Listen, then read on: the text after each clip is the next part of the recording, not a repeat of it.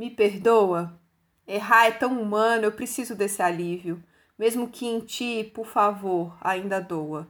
Te perdoo, da boca para fora.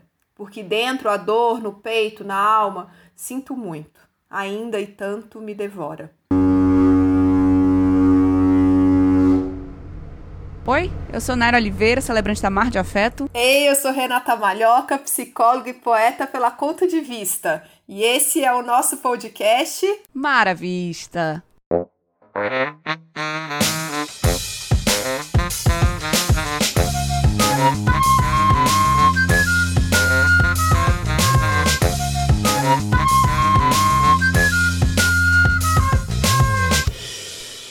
Sabe o que eu acho super engraçado? É que falar de perdão é um assunto bem complexo, mas ao mesmo tempo é um negócio que todo mundo tem repertório, né? Se você respira, você já conjugou esse verbo perdoar em alguma frequência, em algum nível de complexidade, de profundidade. Porque se você respira, você significa que você se relaciona com você mesmo, primeiramente, e possivelmente com outros. E aí desse relacionar surgem expectativas que não são atendidas, comportamentos que não se encaixam nessas expectativas e as falhas que são inerentes a todo ser humano. Então, assim, é delicado falar disso, né, Rê? É, muito. Muito delicado, muito cheio de nuances, muito cheio de dependes, né? Depende.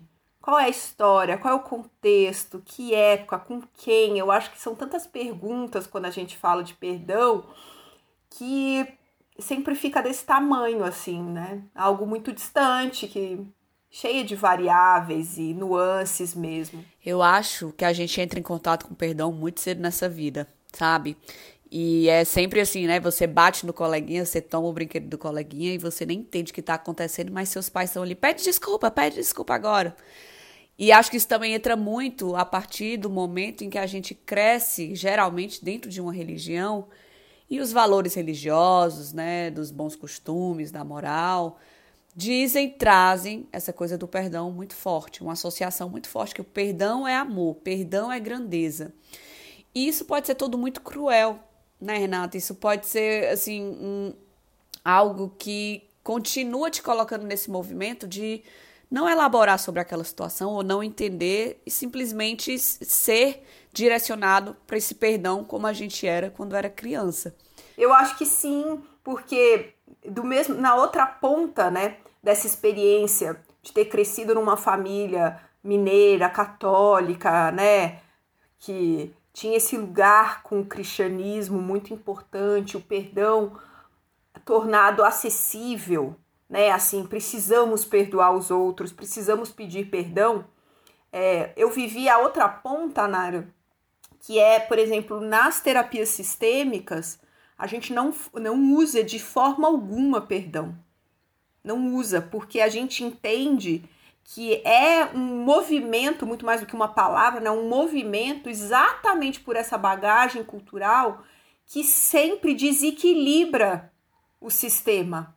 Que então, quando a gente está pedindo perdão para alguém ou dando perdão para alguém, né? Perdoando alguém, a gente está sempre tendo um grande e um pequeno. E que sempre essa relação de grande e pequeno pode ser muito perigosa, tóxica, pode ser desleal com uma pessoa real, perfeita, humana. Então eu, eu, eu tenho assim uma experiência pessoal, familiar, de ter crescido com o perdão acessível e ser como desculpa. Então, ser uma coisa assim, né, que eu posso dizer para um estranho que eu pisei no pé. Uhum. E aí, quando entra no lugar de, de, olhar essas relações complexas, que era um atendimento, por exemplo, ninguém vai discutir o pisão no pé, uhum. né? Vem discutir questões muito grandes, que de jeito nenhum. De que só a palavra, por tudo que ela carrega, ela já traz uma conotação de algo não saudável nas relações. Uhum. Então, eu, eu fico te ouvindo e pensando nesse paradoxo que a gente vive, dos lugares que a gente veio, desse ensinamento moral, dessas tábuas, né? Que a gente vem carregando, quer a gente pratique ou não, quer a gente acredite ou não, mas num lugar de, na hora que a gente olha para nossa história, para os nossos sentimentos, parece muito difícil, ou muito inacessível, ou muito violento. Sim. São tantas situações que a gente até pediu, né, a colaboração de vocês, ouvintes. E aí eu Marujos e marujos, marujos né, e marujas e a gente trouxe três situações aqui que, nossa, vocês vão ver como são complexas.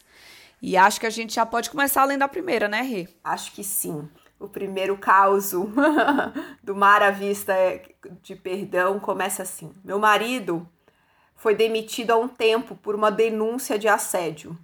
Ele nunca efetivou nenhuma traição, mas gostava de ter conversas com cunho sexual com outras mulheres. Descobri várias, foi muito difícil, fiquei extremamente decepcionada. Tínhamos tantos planos, a demissão por esse motivo me doeu em tantos lugares que nem eu sei explicar. Hoje estamos fazendo terapia de casal e tenho descoberto tanto sobre mim. Já fazia terapia antes, e sobre ele que consigo enxergar a pessoa falha, as faltas, eu não justifico o que ele fez, mas eu entendo um pouco o ser humano que foi construído e que fez isso. Eu não sei se eu já perdoei, mas sei que abri espaço no meu coração para isso, para vê-lo além desse erro. E aí, Nara? Ah, e aí eu passo a palavra para você, porque. então, aí é, a gente estava. Quando eu recebi esse caso, eu, ela né, deu esse relato à pessoa e aí eu perguntei, hoje, depois, vocês estão aí no processo de terapia e tal, o que, que foi fundamental, o que, que te ajudou para permanecer nessa relação, né? E aí a pessoa respondeu: o que foi fundamental para eu ficar foi enxergar o amor que estava nas outras coisas. Eu me senti extremamente desrespeitada como mulher, como esposa mas eu também enxergava um homem extremamente cuidadoso comigo, que tem um cuidado grande para minha vida, meus sonhos sejam realizados.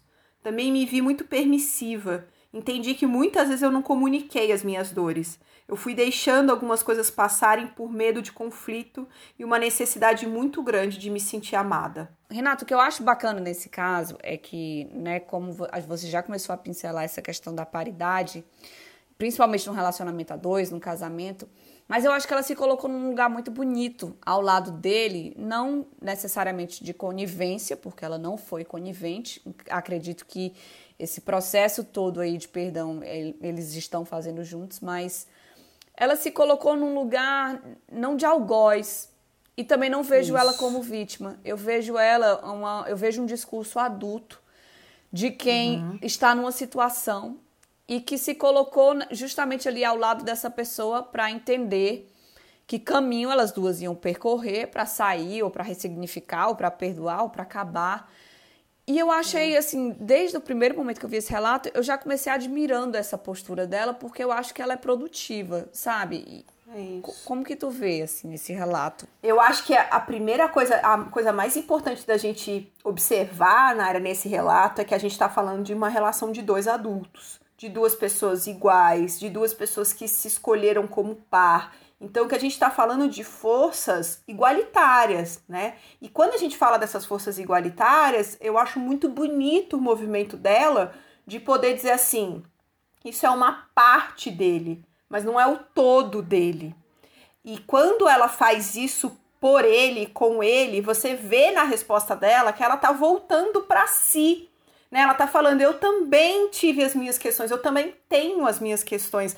Ao ir para terapia de casal com ele, eu tive que dar conta que existiam partes minhas nisso tudo, não na, no comportamento dele, né? Mas na dinâmica dessa relação, né? Em ela estar nesta relação. E eu acho de, isso assim de uma grandeza e e mais do que grandeza, porque quando a gente coloca também essa maruja nesse lugar, nossa, que corajosa, nossa, que iluminada, mas só gente muito, né, tem que ser Buda, Dalai Lama, né, enfim, quando a Madre Teresa de Calcutá para fazer isso. Quando a gente coloca as pessoas nesse lugar, a gente está enfraquecendo elas. Sim. A gente está dizendo, de novo, colocando ela no, na, no, lugar da relação de a boazinha que entendeu e ele no lugar do culpado. E quando a gente está falando de relação de casal, na área numa dinâmica de igual, não existe mocinho e bandido.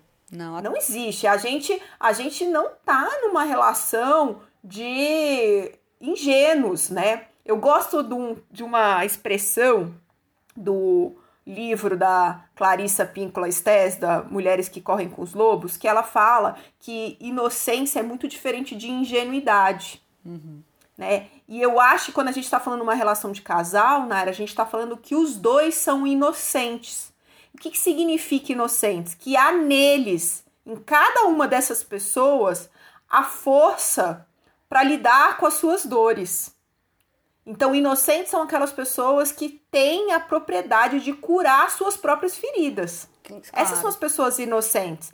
Não é ingênua, né? Então, eu, quando a gente vê uma relação de casal como essa, eu vejo isso. Na hora que ela faz esse movimento, ela faz esse movimento não é por ele, não é por altruísmo, é por também reconhecer que ela tem as suas falhas, que ela também tem as, os seus estados, que não somos partes né, que temos partes, mas somos esse todo e que se isso ela tá sujeita a acontecer isso com ela. Claro. E se eu também falhar?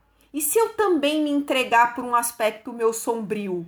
Será que ninguém iria ficar do meu lado? Será que ninguém ia dar conta? Isso é muito corajoso de fazer, né, Renata? De se colocar nesse lugar também, junto desse, dessa, desse marujo. E aí fico me perguntando como que deve ser para essa pessoa esse processo é, essa, esse, esse caminhar, porque deve ser um ressignificar muito muito profundo, né? Já que machucou ela, magoou, entendo aí que entram outras questões como confiança, entram aí um mundo de variáveis que permeiam a vida a dois, a vida de casal. E quando a gente pensa que o casamento é um relacionamento eletivo, né? Você escolheu estar ali, e essa é uma uhum. escolha que você faz dia após dia. Menina, eu fico pensando qual o caminho que essa pessoa vai percorrer para entender que decisão, que rumo ela vai tomar. Se essa falha foi além do que ela tem a capacidade de ressignificar, Isso. ou se ela, Isso. né, mirando nesse futuro, mirando nesse algo precioso que tem em comum, mirando nesse todo que ela até já trouxe, como é que é o processo para que ela entenda se essa falha foi além ou se há uhum. espaço ainda para se regenerar. E é uma digestão, né? Que é isso que você falou, é um caminhar, não é algo imediato, impulsivo, né? De um momento só. Você sabe que você perdoou alguém quando você tem uma sequência de momentos, movimentos, lembranças, memórias sobre aquela pessoa, porque às vezes você tá perdoando alguém que não tá nem mais vivo, né, Naira? Sim porque é fato, é quando é, nessa frequência de tempo e de memórias você fala todas as vezes que eu pensei sobre ele, sobre ela, sobre aquilo que aconteceu, eu tô com leveza, eu tô me sentindo é, num lugar igual, num lugar que eu poderia abraçar essa pessoa, né? Porque eu acho que a gente está falando dessa possibilidade de você olhar nos olhos dessa pessoa que está aí na sua frente ou que está aí na sua memória e dizer assim: se eu consigo encarar essas pessoa, essa pessoa nos olhos, se eu consigo abraçá-la, talvez seja um caminho dessa digestão. Ela mesma usa a expressão, né? Eu estou abrindo o meu coração, eu não sei se eu perdoei. Né? E, eu, e eu, eu, o que eu mais vejo na assim, nos casais, na dinâmica dos casais, é que assim, a gente não casa com uma pessoa, a gente casa com um sistema. Então, o que significa isso? A minha hipótese, eu não conheço essa pessoa, não sei a história dela, mas a minha hipótese é que na experiência dela, do sistema que ela veio, ela já tem essa carga. Isso, isso já não é, não é a história desse cara, desse marido. Isso é uma história dela que ela precisa resolver, que ela traz, dela no sentido daquele lugar que ela veio. A gente não casa com uma pessoa por acaso. Então, quando essa pessoa relembra esse, essa ferida ou esse lugar que o seu sistema já traz, você está não só curando, vamos dizer assim, olhando e cuidando dessa relação par, mas você está curando feridas que você trouxe do seu sistema. Uhum. Então, provavelmente desconfianças, é, relação entre feminino e masculino, abusivas, enfim, várias hipóteses aí do que eu vejo observando. Então, quando estamos nos propondo a que esse parceiro está nos convidando para um movimento como é o, de, a, o dela, né? Foi, ela, não, ela não participava do movimento. Mas na hora que ele faz, é demitido, é exposto, ela é automaticamente convidada, se ela quer permanecer nessa relação, a olhar para isso. E a minha hipótese, e sempre, né, quando a gente começa por aí, é de que ela, ela só tá se disponibilizando, inclusive, a não ir de numa forma impulsiva embora e falar, nossa, não confio mais em você, porque ela, ela, ela tem essa carga também no sistema dela. Ela sabe que isso tem uma linguagem de amor, que isso tem uma linguagem de humanidade. Ela sabe que pessoas que ela também amou muito já viveram ou foram e tiveram nesse lugar da pessoa que errou. Uhum. E aí a gente consegue se conectar. Poxa, se meu pai, se a minha mãe, se o meu irmão já passaram por isso, quem sabe a vida está me convidando para um lugar empático e humilde de sentir isso na pele inclusive perdoar não só esse marido, esse parceiro, mas aquelas pessoas que eu julguei. E que eu falei, ah, como assim casa com uma pessoa assim, fica num relacionamento assim? Porque a gente faz isso o tempo todo, Nara. Sim. Então, o que eu mais vejo dessas dinâmicas é a beleza de quando você permanece, quando você não permanece numa relação que já tá, né, não tá no te nutrindo mais, mas quando você tem essa esse respeito aos ciclos do relacionamento e há também o convite que esse parceiro está fazendo de morte de uma fase desse relacionamento, assim, olha, acabou a fase onde somos perfeitos e uhum. nossa nos encontramos e vamos fazer muito diferente dos nossos sistemas, porque a nossa relação sim vai ser de confiança, a nossa relação a gente vai falar tudo, a gente faz isso. Na hora uhum. que a gente morre nessa fase, Naira, e a gente morre por um convite externo, que é, né, vem esse susto que eu imagino que deve ter sido na vida dos dois ter vivido isso. A gente tá não só fazendo um movimento de se auto-perdoar das nossas próprias falhas, desse outro que eu escolhi de parceiro, como você bem disse, é a gente escolheu, não é mais enredado isso, né, uhum. pela gente. E a gente, eu tenho certeza absoluta de que ela também está fazendo isso por um sistema dela, da onde ela veio, que sim, existe histórias que ecoam. Tá, mas deixa eu problematizar um tiquinho, que nem diz os mineiros, Diga. Né? Eu queria problematizar justamente quando a gente fala dessa obrigatoriedade do perdão, que claro, né, traz um caminho, como você mesmo já começou, Renata, traz um caminho bonito, traz aí todo um esforço de olhar para si, de olhar para o seu sistema, de olhar para um mundo de coisas que você estava às vezes completamente dormente, ou às vezes você estava ali conscientemente não querendo olhar e vem esse fato e explode tudo né, para você.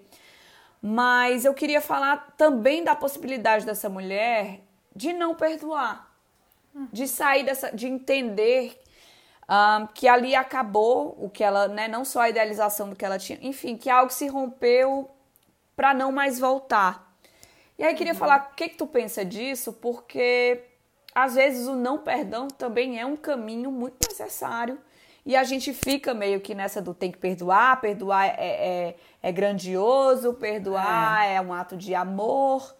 E você uhum. já vem, né? Isso já vem amarrado no casamento de tantas outras formas que. É. Como que vem então o não perdão? Como que vem então essa mulher chegar à conclusão de que é, essa falha foi feriu algo que né, não há como reparar? se ela, na minha hipótese, se ela sai dessa relação, Nara, falando que horror, que pessoa horrorosa, que pessoa pequena de fazer isso, eu aqui dando muito no relacionamento, sendo a pessoa fiel, sei lá. Se ela sai com esse, mais do que o discurso, com esse sentimento de grandeza, porque como você falou, a gente só perdoa alguém quando passa pelo sentir, Naira. A compreensão, ela tem um lugar que não é parte fundamental do processo de aprendizagem.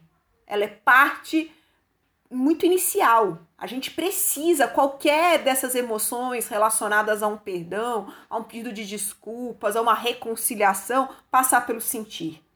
Então a gente precisa sentir esse vento no peito, essa sensação de alívio, né? Quando a gente fala ali no naufrágio, aquilo me devora, aqueles preguinhos no coração. É físico, a gente sabe. Uhum. A gente precisa respeitar o nosso corpo, Naira. Ele tem informações, a gente não pode descartá-lo e ficar na compreensão, naquilo que foi nos ensinado por um livro ou por um, um guru, sei lá o que que seja um divino. Se o seu corpo não tá dando esse caminho, isso não é real. Pode ser uma parte real, um desejo seu, uma intenção sua perdoar. Mas se no seu corpo isso não passou pelo sentir, existe uma parte desse aprendizado que não foi completa. Então, voltando na cena, se ela fala assim: olha, para mim isso é insuportável, eu não fico nessa relação, mas ela sai com essa grandeza, nessa humilhação do outro, ou nesse lugar de eu dei, eu fiz e agora você sai, vai embora. Sinto muito ela vai voltar a cair em outras relações onde ela vai precisar olhar para a sua humanidade. Agora, se essa mulher fala assim, puxa, isso aqui tem um limite, isso aqui para mim na nossa relação traiu a confiança, mas eu entendo, eu olho para as minhas imperfeições, sinto muito se eu também deixei de, né, nos nossos compromissos como casal, de, enfim, aquilo que a gente colocou como os votos, né, uhum. aquilo que a gente queria, se também faltou, eu também tenho as minhas falhas, eu também deixei de fazer coisas, eu também faço coisas, mas isso aqui que aconteceu rompe uma beleza, um lugar importante para mim, um lugar da minha história, um lugar de valor, mas ela sai nesse pé de igualdade, de, de, dando para o outro a liberdade dele ser quem ele é e de, e de não trazendo esse, essa arrogância, vou usar essa palavra. Hum. Essa, eu acho que ok, Naira. Para mim a questão não é ficar na relação. A minha questão é de você romper essa relação num lugar de muita arrogância e prepotência, de que você não falha, de que você não tem as suas incoerências. Aí você vai dizer, mas a gente está falando de um assédio, Renata. A gente está falando de um abuso, a gente está falando, enfim, né? Quando a gente coloca, eu entendo, eu entendo que quando a gente fala de crime, a gente também tem régua, Naira. Imagina, Naira, se em todo atendimento meu, uma mãe que me dissesse que teve vontade de jogar o filho pela janela, eu chamasse o conselho tutelar. Uhum.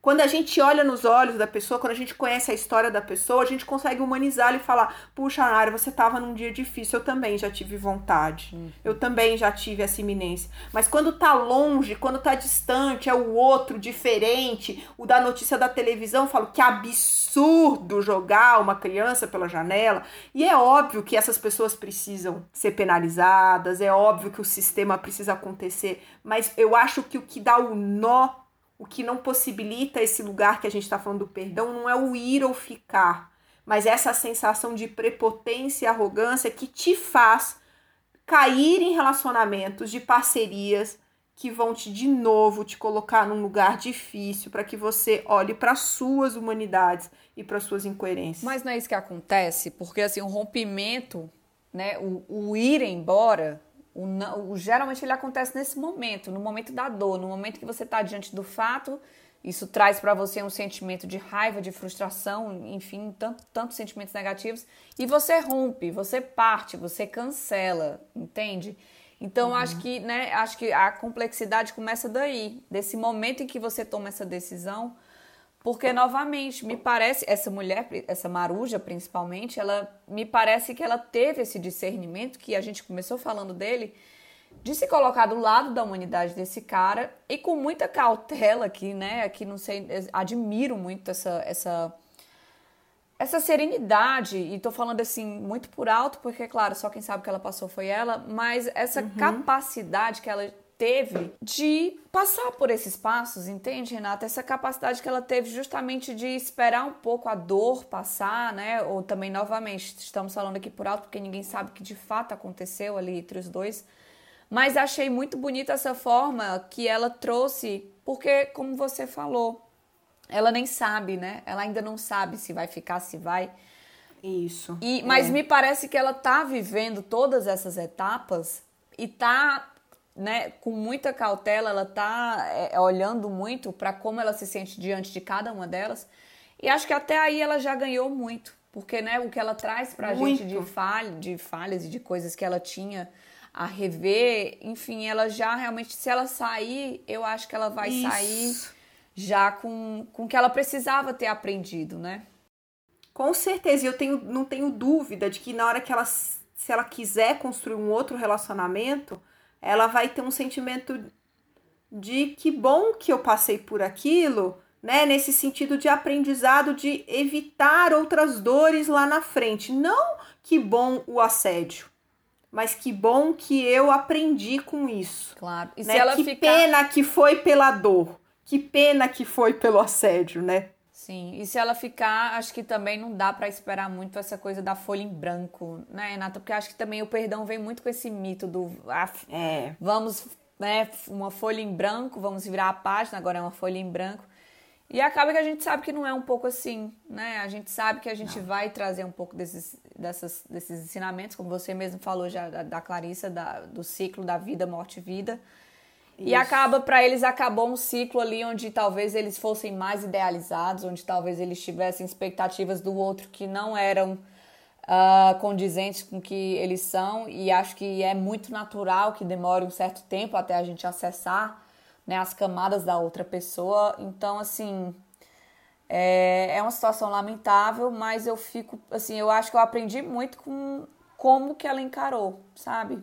Enfim. Isso. Eu, eu vejo, Naira, que assim, quando ela fica, pelo menos para tentar abrir esse espaço que ela fala, eu tô tentando abrir um espaço no meu coração, é porque ela, em algum lugar dela, ela já sabe que ela, as outras partes dele davam algo para ela, que tinha troca, que esse dar e receber tão importante numa relação de casal estava equilibrada ou estava, ela estava saciando ela, senão ela não teria ficado.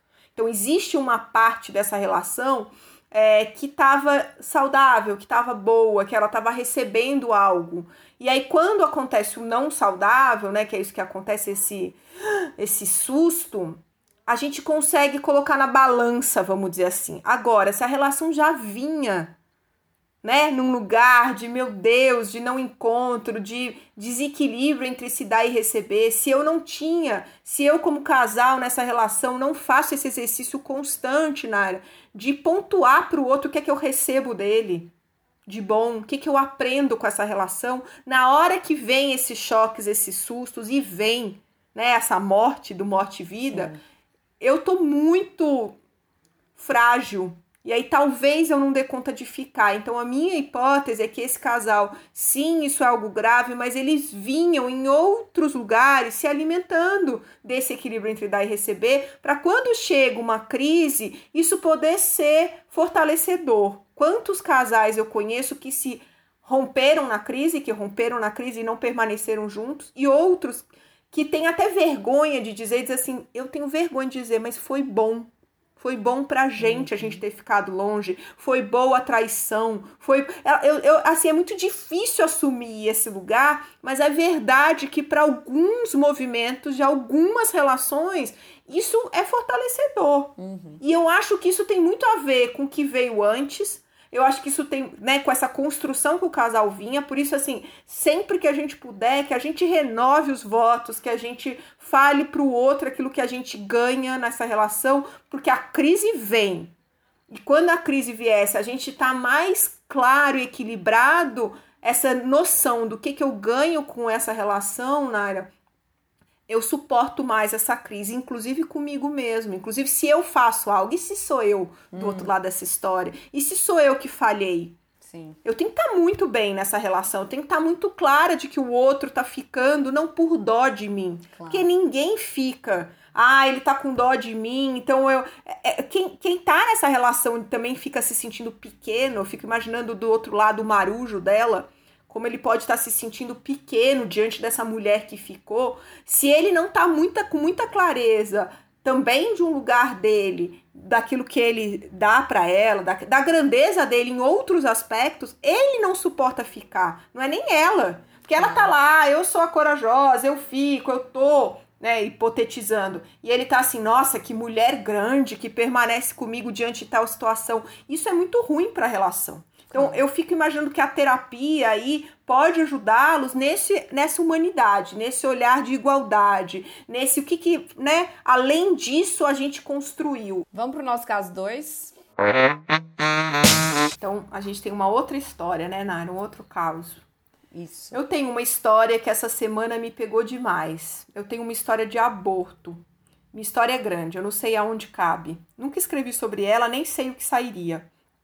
Mas o perdão a mim mesma, o perdão à criança, o perdão à minha mãe por ter me abandonado nesse momento não são fáceis de conseguir. Mas a gente precisa falar sobre o aborto, sobre ser mulher e o que a gente carrega além do ventre e como as nossas decisões carregam o peso de outras vidas. É, Renata, assim, é só contextualizando, gente, é, ela está se referindo aí ao caso da menina de 10 anos que passou por toda aquela Isso. toda essa questão, esse, esse, debate do, do aborto e esse, a, a, coleta desse depoimento foi justamente aí. E é, é engraçado, é. Renata, porque assim, esse é um peso que só as mulheres carregam, né? Esse peso do é. aborto, ele eu acredito que seja algo que venha de vida uma mulher ao meio de fato, porque inevitavelmente, por mais desconstruída, por mais certa né, da decisão e por mais que ela more num país onde, enfim, existem todo tipo de contexto, mas eu acho que essa é o tipo de decisão que marca uma mulher para sempre, porque existe aí em, em alguma esfera essa, essa necessidade de perdoar, né, de se perdoar, de, perdo, de pedir perdão à criança. Eu acho engraçado como essa mulher, essa maruja, ela senta em várias cadeiras, né? Ela precisa pedir é. perdão, ela precisa perdoar. E o aborto por si só já é uma experiência, assim, uma vivência mesmo muito profunda quando a gente vai, né, quando a gente fala de perdão. Eu acho que esse caos, Nara, traz é isso que você falou, três, três questões do perdão, três ângulos. Porque é isso, né? No final das contas, tudo é do ângulo que a gente está olhando e da onde a gente está ali cabendo nessa cadeira, porque tem o auto perdão, tem pedir perdão a essa criança, a essa vida e perdoar a mãe que a abandonou. E aí é tão engraçado no sentido de curioso, né, Nara? Porque porque a mãe abandonou e não o pai.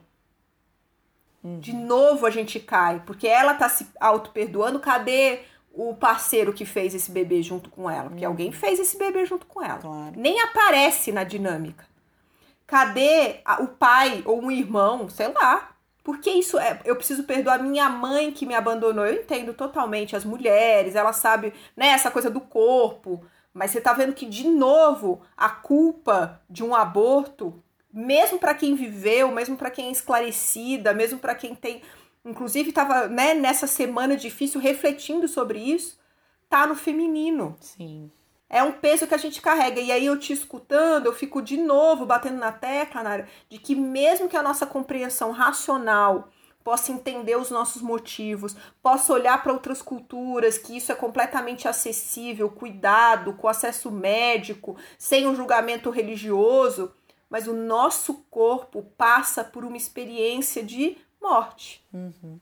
E é isso no nosso corpo é, é uma mensagem que fica, por mais que a minha compreensão racional bem resolvida, por mais que essa foi uma decisão, a melhor decisão possível para uma história, porque é, muitas vezes, eu recebo lá no direct perguntas: o aborto é ruim para o sistema? O aborto é bom? Né? Vezes tem perguntas, e eu não sei dizer, Nara, por quê? Porque eu depende do sistema familiar. Tem histórias que o aborto foi muito ruim para aquele sistema, trouxe muita culpa, trouxe muito abandono. E tem histórias, seja um aborto provocado, um aborto espontâneo, não me cabe, né, no atendimento um julgamento moral sobre isso, que o aborto teve um papel curativo para aquele sistema, carregou uma dor que vinha de outras gerações já. Então, assim, não existe um, um peso único para um fato como o aborto. Claro. Me parece que nesta história, para essa pessoa, foi dolorido, foi pesado e vem já de uma relação com esse feminino que, com certeza, essa sensação que ela tem, a minha mãe me abandonou nessa hora, isso vem muito além do aborto. Esse abandono, essa falta de mãe que ela está sentindo, isso conta de histórias anteriores dela. Uhum né? E aí, Naira, eu acho que a gente está falando de quanto isso atravessa a mulher por causa do corpo. Porque o corpo dela que vivenciou essa experiência. Eu vivi um aborto espontâneo na minha história, né? E é um negócio muito forte. Como é muito difícil esse lugar de você viver mesmo o seu corpo, mais que eu entendesse que não tinha culpa nessa história, que quer dizer, faz parte. Eu lembro que a minha médica na época falou: ah, não sei quantas mulheres perdem o primeiro filho, isso faz super parte, primeira gravidez, é como se o seu corpo estivesse treinando para isso. Ela me trouxe todas as explicações racionalmente, eu podia entender, é, mas o meu corpo ficou muito doído. É um lugar muito específico, né? Esse que a mulher senta, esse lugar de gerar um filho, que, claro, é uma bênção enorme, mas muitas vezes, como nesse caso especificamente, nesse caso da pessoa que trouxe, na Maruja que trouxe o relato dela, foi um peso e pode sim ser um peso enorme. E quando você traz essa, essa, esse teu relato, Renata, isso me, nos leva à terceira cadeira que essa mulher senta, que é o de pedir perdão para essa criança. E quando a gente olha para isso, a gente começa a entender que perdão é um negócio muito complexo. Essa mulher, ela vai ter que pedir perdão para uma criança que, que não nasceu, mas percebe que essa é uma relação completamente diferente da que a gente está acostumada e ainda assim há necessidade dessa mulher em ter o perdão dessa criança.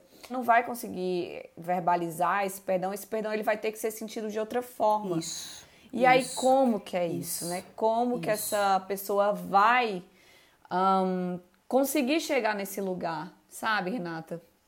Sei. Eu, eu te entendo totalmente, porque é isso, assim, aquilo que eu te falei. Às vezes a gente fica nesse lugar do perdão como alguém vivo, que, né, como a gente começou a nossa conversa dizendo assim, a gente só se, só se, só topa um processo desse tão difícil de digerir com alguém que vale a pena. Mas muitas vezes, Naira, o que eu vejo é que tem muito mais a ver com você, com o seu processo, com do que com a pessoa em si. Então, talvez, é isso, na sua história, né? alguém que te fez algo que para mim é assim, ah, Naira, como é que você perdoou essa uhum. pessoa? Uhum. É, e para você falar assim, nossa, eu nunca nem pensei nisso, seu perdão, simplesmente seguiu, isso para mim não foi importante. Então, eu acho que tem um eco em você, na sua história. sim, muitas vezes essa pessoa que já morreu ou já tá num passado longínquo que você não tem acesso mais, que você não vai conseguir mandar uma carta, um e-mail, você não sabe mais onde ela mora, ela continua invadindo o seu corpo com peso, né, essa lembrança, e você tem necessidade de perdoar, mesmo que não seja acessando essa pessoa, mesmo que não seja escutando eu te perdoo, como é no caso de uma criança, né, de uma vida e que você não vai nunca olhar mais nos olhos dessa criança, né? É, o, os processos que a gente faz de auto-perdão em relação a um processo como esse, onde a pessoa não está mais ou não tem essa possibilidade, elas são todos muito simbólicos. Muito, então por isso que a gente humaniza, por isso que a gente dá nome. Então por isso que o bebê que morreu, que tinha cinco semanas, que não teve nem coração e é por isso que ele não vingou, vamos dizer assim, uhum. é, ele ganhou nome, ele ganhou um lugar na minha casa. A gente tem um desenho com eu com ele no colo. A gente deu um nome para ele. A gente conta essa história. Por quê? Porque quando a gente humaniza, é, a gente de alguma maneira né, tá dizendo que aquela história, mesmo que curta, nos trouxe aprendizado como família, uhum. como sistema. É isso, a gente consegue fazer esse movimento de auto perdão da própria história e dessas pessoas que não estão aqui, quando a gente vai fazendo essa construção de que história foi essa, o que, que eu aprendi com isso, o que, que essa história me trouxe, o que, que essa perda, o que, que essa morte me trouxe de aprendizado, né? E, e aí, quando a gente vai fazendo esse movimento e ressignificando essa relação, eu acho que você consegue dar lugar. Não é nem um lugar assim, ah, é lindo. Não, eu, eu várias vezes em Dia das Mães choro ainda, olhando para o carro e falando, puxa, só tem uma cadeirinha, como será que seria ser, que seriam duas aqui? Claro. É, a Nina fala, ah, eu queria muito que esse irmão tivesse nascido, eu queria ter um irmão, mas eu consigo entender a importância que ele teve na nossa história como família e principalmente na minha relação familiar anterior com meu pai, com esse avô que eu mal lembrava, mal entrava em contato. Então, eu acho que a gente vai fazendo essa digestão, né? não é algo rápido, mas eu lembro dessa ficha caindo quando o professor falou e falando: "Valeu, filho. Agora eu entendi porque foi tão pouquinho, E, e, era curioso, né? Foi curioso porque nessa época eu tava lendo aquele O Paraíso São os Outros, do uhum. Walter Ugumãe, uhum. que é um livro bem curtinho, né? Uhum. Sei lá, tem 10 páginas, assim. E eu lembro de falar assim, nossa, como é que um livro tão curto nos ensina tanto? E às vezes a gente lê livros longos, né? Assim, que não ensinam tanto, que você não grifa tanto. E aí eu lembro de pensar isso, de fazer essa relação. Puxa, a história dessa criança foi curta, foi um livro O Paraíso São os Outros, mas muito importante no meu na minha história, no meu aprendizado, na minha família. Então eu acho que você consegue fazer esse movimento, Nara, quando você humaniza, quando você dá nome, quando você acolhe e quando você diz para essa pessoa, mesmo que na sua memória, mesmo que simbolicamente, eu aprendi algo com você, valeu. É. Mesmo na dor, eu tomo algo. Vamos pro nosso terceiro caso? Vamos. Vamos lá, gente. Esse caso também acho que muita gente vai conseguir fazer uma ponte aí. Meu pai nos abandonou quando eu tinha 3 anos de idade. Minha mãe me criou de forma solo, com auxílio dos meus tios e tias. Minha mãe nunca difamou meu pai pelo que ele fez, mas a ausência dele sempre foi uma questão. Após 14 anos, nos reencontramos na cidade natal dos meus pais, conversamos na, na praça onde os meus pais se conheceram e coloquei tudo para fora, sem filtro, e ele ouviu e disse seu lado irresponsável dele. Percebemos que não podemos mudar o passado, mas que precisamos e podemos criar um futuro, um final afetuoso. No período da pandemia, depois de mais de 20 anos, ele avisa de supetão que estava vindo para São Paulo. E nisso ficamos juntos, nós três, mãe, pai e filha, como uma família. Um final de semana inteiro com direito a filme, pipoca, pizza, chá com omelete, porque adoro cozinhar, e jogo de cartas sobre autoconhecimento que eu propus. Nesse jogo, as perguntas foram certeiras, destinadas a dedo para cada um. A minha mãe não quis participar. E a pergunta final para ele foi: O que você mudaria na sua vida? A resposta dele foi: As escolhas que fiz sobre família. Para uma pessoa orgulhosa como meu pai, fazer tudo isso foi uma forma de quebrar o gelo e mostrar sua vulnerabilidade, assim como eu tenho a minha. Ainda assim, é difícil perdoá-lo, é difícil criar uma relação verdadeira, afetiva, para além do material e perdoar as escolhas de ser ausente do meu pai, escolhas essas que tiveram consequências e reverberaram na minha vida pessoal, afetiva e profissional. O fato é que, ao investigar relações passadas de minha família, tudo começou a desatar na minha vida. Desde a reaproximação do meu pai, especialmente as minhas escolhas de parceiros ausentes e não recíprocos, que foi reprogramado para reciprocidade e presença. Perdão e reaproximação é um processo doloroso e aos poucos estamos lidando e sendo presentes, desde os bons dias no WhatsApp até um outro áudio esporádico, mas o fato é que ele está procurando preencher o lugar de pai e eu de me afeiçoar por esse afeto que ele quer me dar. Renata, eu acho esse relato Nossa. muito, muito também assim, igualmente inspirador. Nossa porque senhora. o que fica para mim, o que me chama atenção é como eles foram juntos nesse caminho, né? É. Muito. E, e o que, que a gente mais escuta, né, Naira, com essa relação pai ausente, né, que ela traz aí tão forte, é isso, assim, a pessoa tá. Depois de anos eu procurei a pessoa, a pessoa me procurou, mas ele é um estranho. Eu não criei relação com ele, né? Como é que eu vou amar, perdoar alguém que eu não tenho a menor intimidade?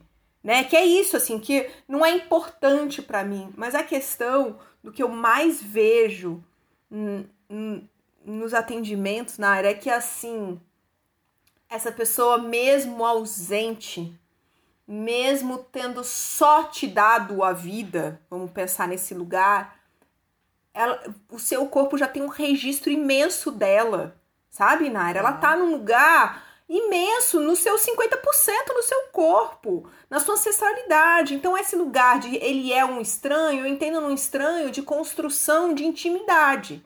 Mas a verdade é que no seu corpo tem muitas histórias que você carrega assim desse lugar. Tanto é que muitas pessoas que foram adotadas tem uma hora na vida que tem esse chamado. Eu quero entrar em contato. E não é porque essa mãe e pai que me adotaram não são bons o suficiente, mas é porque eu quero ver da onde eu vim. A gente tem essa necessidade de olhar para o nosso pai, para nossa mãe, de reconhecer esses lugares de onde a gente veio, de fazer as pazes com esses lugares da onde viemos. E fazer as pazes com esses lugares, ele, ele não significa colocar essa pessoa num altar, não significa endeusá-la, não significa repetir padrões dessa pessoa, mas é verdade que enquanto você tiver numa relação de julgamento, de apontando o dedo ou de se colocando num lugar muito pequeno diante dessa relação, no sentido assim, né? Ai, meu Deus, meu pai, tudo que de ruim aconteceu comigo tem a ver com isso,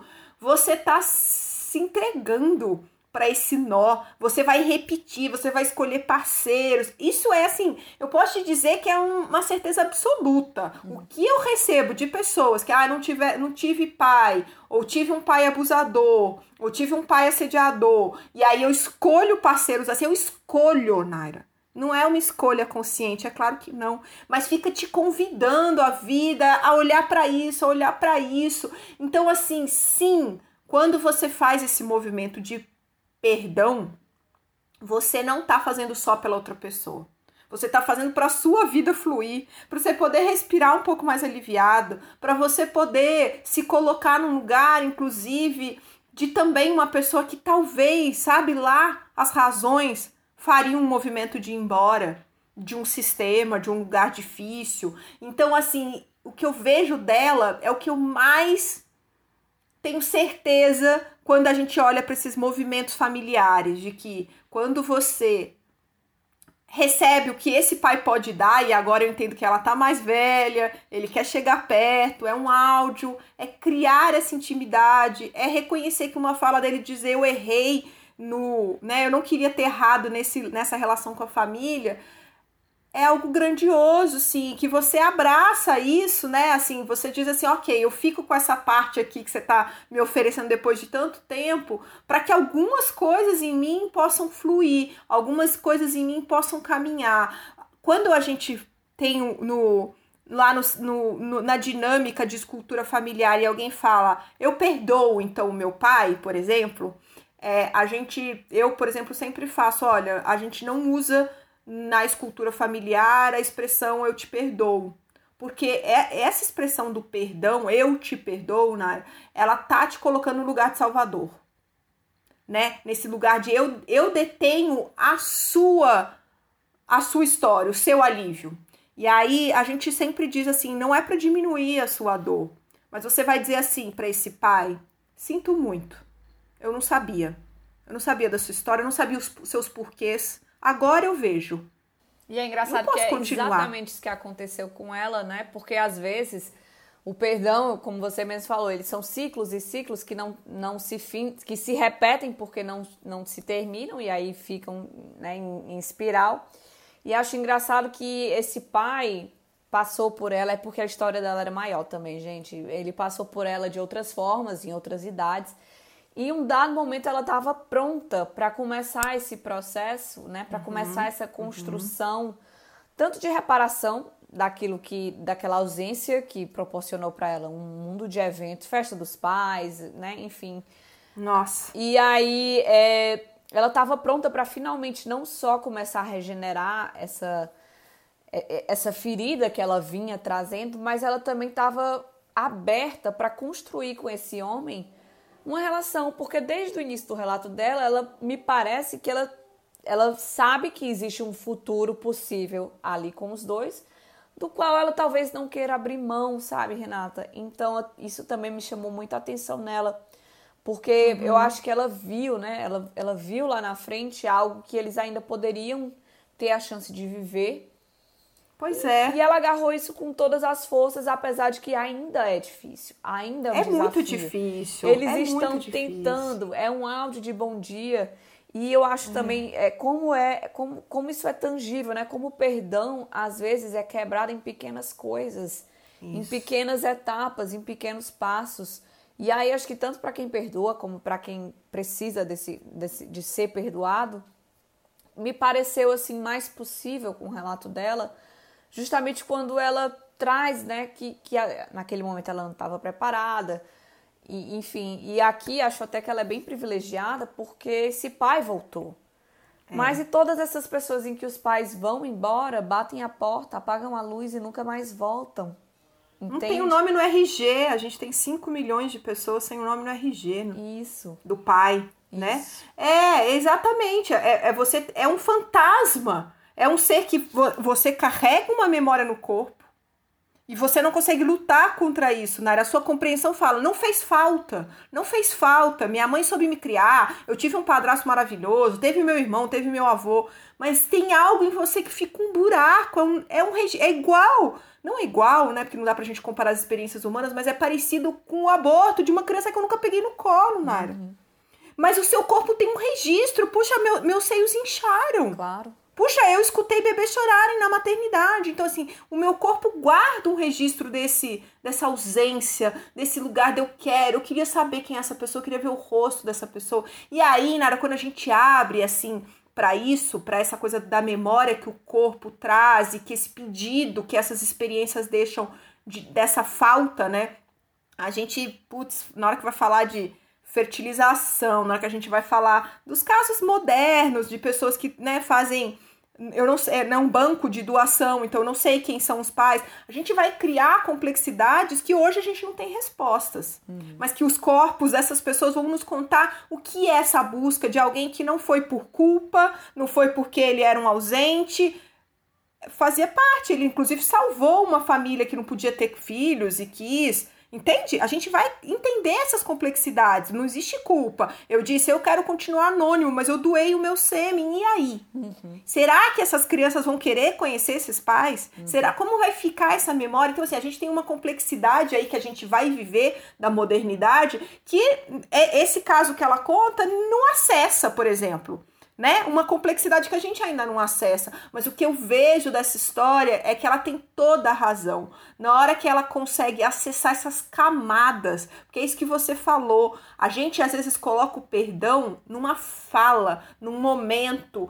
né? A gente imagina aquela cena de filme onde eu viro para você e falo eu te perdoo e a gente se abraça e não é verdade. São camadas e camadas e vai e vem e, possibil... e caquinhos que você vai juntando. E a hora que você tá madura para isso, e tem hora que você tá com raiva, e tem hora que você não quer nem acessar isso, mas tem a hora que talvez você se. Ah, agora eu dou conta desse encontro. Agora eu dou conta de olhar nos olhos dessa pessoa, né, Naira? E vem cá, e nos casos em que você. É, acho que foi até uma pergunta que fizeram, achei super interessante. Nos casos em que você. que esse perdão conscientemente, né? Lógico, racionalmente não faz mais sentido porque você não consegue mais se conectar com aquela pessoa depois daquele erro, daquela falha, enfim, daquele acontecimento. E aí, né? E aí, é, é, claro que isso meio cai por terra a partir do momento que a gente percebe que, né, o racional não necessariamente, né, ele não não significa que não está lá, mas é. percebe que às vezes é, é esse resultado, né, esse esse esse horizonte que muita gente procura olhar para poder conseguir acessar esse lugar de perdoar. E quando ele não existe, e quando o que estava ali não está mais, e aí, como por exemplo, no nosso primeiro caso, e se essa mulher não conseguir mais ver esse homem como alguém para a vida dela, parceiro da vida dela, e aí, né? Como é esse perdão, ele, ele a relevância dele muda ou como é que tu avalia isso? Porque né? Uhum. De fora parece, olhando de fora e de raso, parece que ah, então já que não faz diferença. Mas aqui a gente, né, a gente já tá quase no fim do episódio, a gente percebe que não é tão simples assim, né, Renata?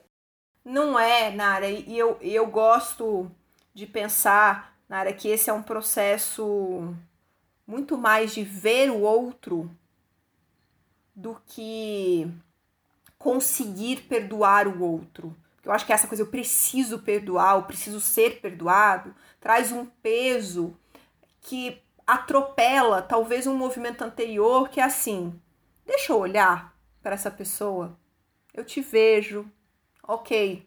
Você pode me contar os seus porquês? Vamos pensar numa maneira simbólica. Às vezes a pessoa não tá ali, mas a gente. Eu não sabia. Não sabia que tinha sido essa sua escolha, não sabia que essa tinha sido a sua história, não sabia que isso te doía tanto, eu não sabia que você tinha vivido uma perda assim, o um assado, eu não sabia que você foi o que você conseguiu de melhor fazer. porque você era jovem, sei lá, tô imaginando inúmeras histórias. E é, agora eu, eu vejo, agora sinto muito. Doeu em mim, você fez falta para mim.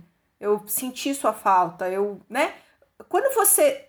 Porque eu acho que é isso, na hora você, você o perdão e essa necessidade do perdão, do alívio do perdão, de acessar logo esse.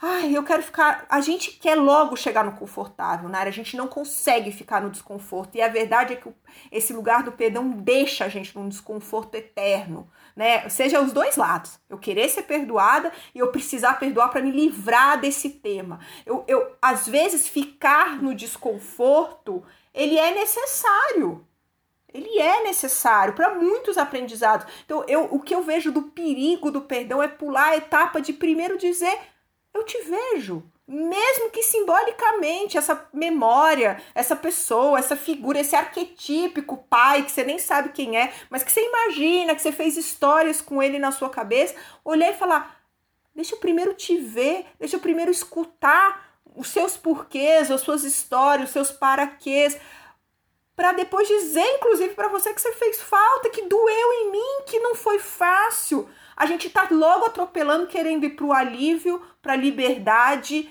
pra sensação de eu, eu pude caminhar, sem olhar pro desconforto, sem aguentar o desconforto. Aí o que acontece? A vida te traz de outra maneira. É. Não tem como. Última pergunta para finalizar esse episódio antes do exercício. Gente, se segurem aí na cadeira pro exercício. Ai, Mas eu queria te perguntar, Renata, qual. É, assim, eu queria te perguntar qual a importância de você pedir ajuda nesse momento. Hum e aqui não quero falar de ajuda do seu amigo, sua amiga, eu tô falando mais de ajuda, é, é, sabe, de um psicólogo, uhum. de alguém que uhum. possa te dar ferramentas para lidar com isso, porque existem fases da vida em que a gente simplesmente não vai conseguir lidar. Não vai. Com não vai. esse olhar para o outro, esse olhar para si, né? E aí, qual a importância de ter uma pessoa ali preparada para esse tipo de situação? Demais, né? Nara, porque é isso assim, tem assuntos, temáticas que você não consegue fazer esse movimento do perdão sozinha e não precisa fazer sozinho, sozinha. Então, tem temáticas muito graves, Naira, que sim, por exemplo, eu vou te dar a minha experiência. Eu durante muito tempo atendi na Casa Eliane de Gramont, em São Paulo, um abrigo da prefeitura que atende mulheres que sofrem violências domésticas essas mulheres, quando a gente atendia, elas já estavam assim sendo afastadas das suas casas. E aí, Naira, muitas vezes vinham os filhos juntos para esse abrigo. E essas mulheres eram violentas, abusivas com seus filhos. Mas elas eram as minhas pacientes. Elas estavam sendo cuidadas pela gente, não só por mim, terapeuta, mas por uma série de pessoas. A gente estava entrando na delegacia das mulheres, todo o processo que precisa sim acontecer. Mas é fato de que aquela relação de violência ela ainda ia permanecer naquele sistema. Ela reproduzia isso com os filhos. Era óbvio ali no abrigo pra gente. Isso quer dizer que eu não posso ajudar essa pessoa? Isso quer dizer que ela é culpada do que ela viveu com esse marido, com esse sistema patriarcal, machista? Não, ela não é culpada. Mas fatalmente, esse abusador, essa pessoa que cometeu isso também vem de um sistema onde isso é reproduzido. É isso que a gente percebe. Então, Nara, sim, eu tenho casos e momentos que a gente precisa dessa rede, e a rede é terapeuta, o assistente social, o advogado, o que é que seja. A gente precisa, a gente não pode dizer, ai, somos todos humanos e não sei o quê. Claro que não, claro que não. Mas é preciso que eu conte, e aí eu, eu como profissional aqui de saúde emocional, conte para essa pessoa que talvez foi o que essa pessoa soube fazer de linguagem de afeto, que em algum lugar dela ela entendeu. Olha que, que coisa louca, que violência. Era amor. E eu preciso contar para essa pessoa que esse pai, essa mãe, esse abusador, enfim, ele foi sim vítima também de um sistema. Mas isso não quer dizer eu não precisar usar a lei, isso não quer dizer eu não afastar essa pessoa desse convívio. Isso não quer dizer eu cuidar dessa pessoa que talvez seja alguém que vai reproduzir e manter esse ciclo. Uhum. Então, sim, Nara, isso que você traz é muito importante. Tem situações e temáticas como uma ausência de pai, como um abuso, como a gente falou aqui, abortos, que são temáticas assim muito sérias que eu talvez esse movimento individual comigo mesma, na minha caminhada diária, não vou dar conta. Não vou dar conta e não preciso dar conta sozinha. Este, estas são acessa muitas camadas nossas. E a gente começou com um caos de uma mulher que talvez esteja abrindo espaço no seu coração, que foi essa palavra que ela usou, porque ela está fazendo uma terapia de casal, ela está no individual e casal. Uhum. Ela está pedindo ajuda, o casal está entendendo que eles não estão bem, que não é qualquer coisinha. Então, assim, sim, esse movimento de. Esse é um processo, é uma caminhada, são várias nuances que a gente vai ter que acessar e eu preciso de ajuda. É um reconhecimento, assim, fundamental para não pularmos etapas e esse perdão não ser vazio e esse perdão continuar te sufocando. É isso aí. Acho que deu, né? Acho que é isso. Acho que, Acho que assim, esse assunto ele é inesgotável, ele é ele passa, ele perpassa por tantas variáveis, Renata, mas acho que de uma forma geral a gente conseguiu começar essa conversa, né? Acho que a gente começou Cê... a desconstruir um pouco essa questão do, do perdão, pelo menos para mim, falo aqui por mim, lógico. Porque o, o, contexto que a gente traz, Renata, ele é completamente diferente. Então, assim, humanizar a, as dificuldades e os desafios do perdão, eu acho que é o primeiro passo para tornar ele possível.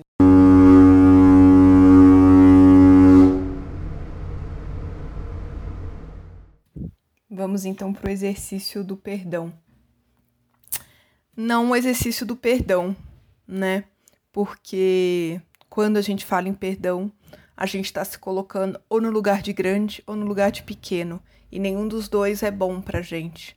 Então, o nosso exercício aqui vai ser de mudar um pouco esse discurso, essa visão.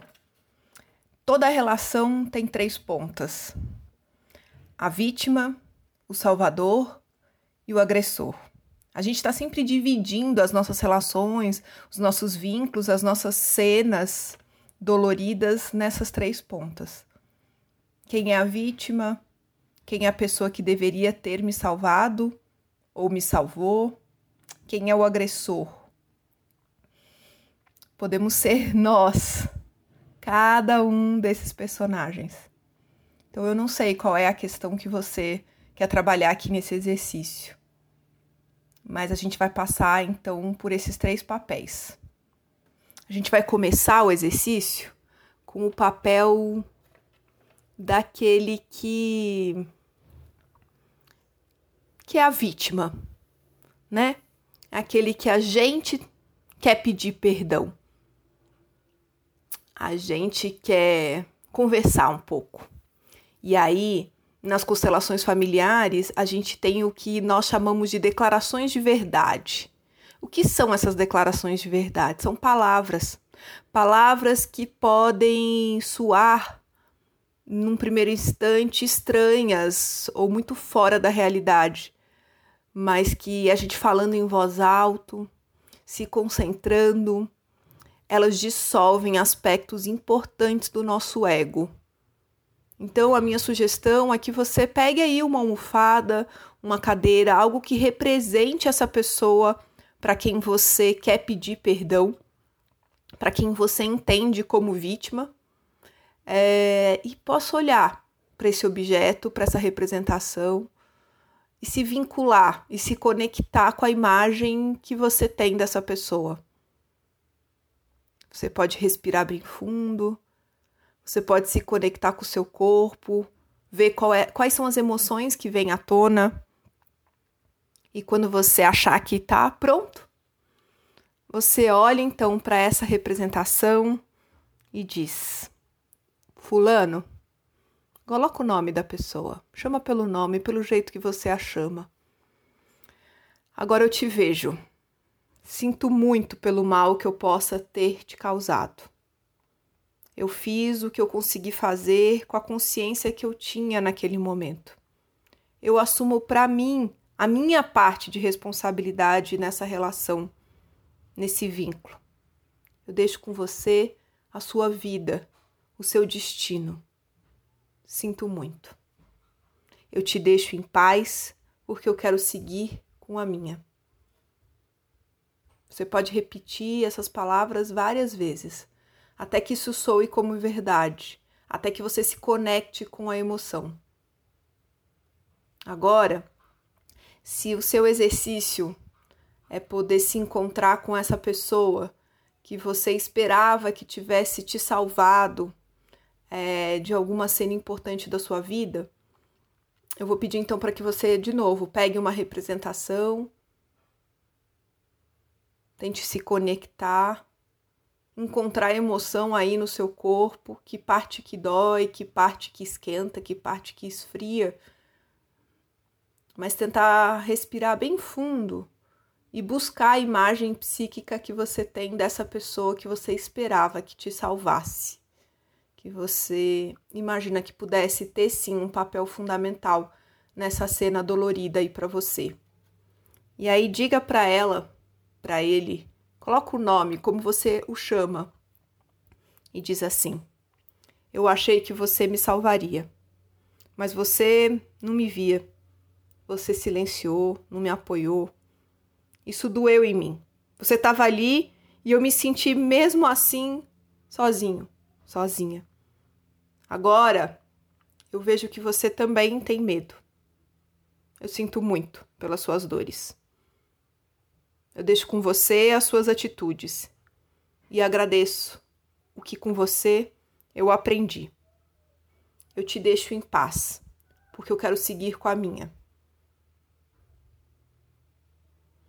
E agora, por último, a gente vai fazer então a declaração de verdade, o exercício com aquele, aquela pessoa que na sua memória, na sua cena, é quem deveria te pedir perdão, o agressor, a agressora. De novo, a gente não está falando aqui de uma situação extrema, de um abuso, de um estupro. A gente está falando de situações que a gente se sentiu diminuído, que a gente se sentiu não visto, mas a gente não está falando de crime. Então, eu vou pedir para você se conectar um objeto, com uma representação. Tentar encontrar no seu corpo essa emoção. Mesmo que doa, mesmo que você tenha que acessar algo difícil, acesse, não tenha medo. É só assim que a gente alivia. Não é ignorando. Não é não vendo, é vendo, é olhando. Então, olhe aí para a representação dessa pessoa. Diga o nome dela em voz alta, ou como você a chamava ou a chama. E repete comigo. O que você fez comigo me fez mal, e eu deixo com você as consequências dos seus atos. Agora, eu vejo que algo em você também lá atrás doeu. Sinto muito por isso. Eu deixo com você a certeza de que há em você a força para aliviar o seu caminho. Não sou eu. Eu quero e posso ser feliz. Quero que essa dor acabe aqui. Te deixo em paz, porque eu quero seguir com a minha. E a gente vai assim então encerrando o exercício sobre o episódio do perdão, lembrando que não há perdão. A gente no máximo pode dizer para o outro: agora eu te vejo, sinto muito. É isso que nos cabe, é isso que de fato nos alivia. Não tente carregar um peso maior do que deveria. Não tente se colocar como pequeno diante de uma situação. Essas forças só nos atrapalham no nosso dia a dia, só nos dão mais peso. Nem o papel de salvador, nem de vítima, nem de agressor é saudável para ninguém. Que cada um tenha a força para encontrar a sua solução. Você tem para encontrar a sua. E a gente está aqui no Mar à Vista para te apoiar nessa reflexão. Até no próximo episódio.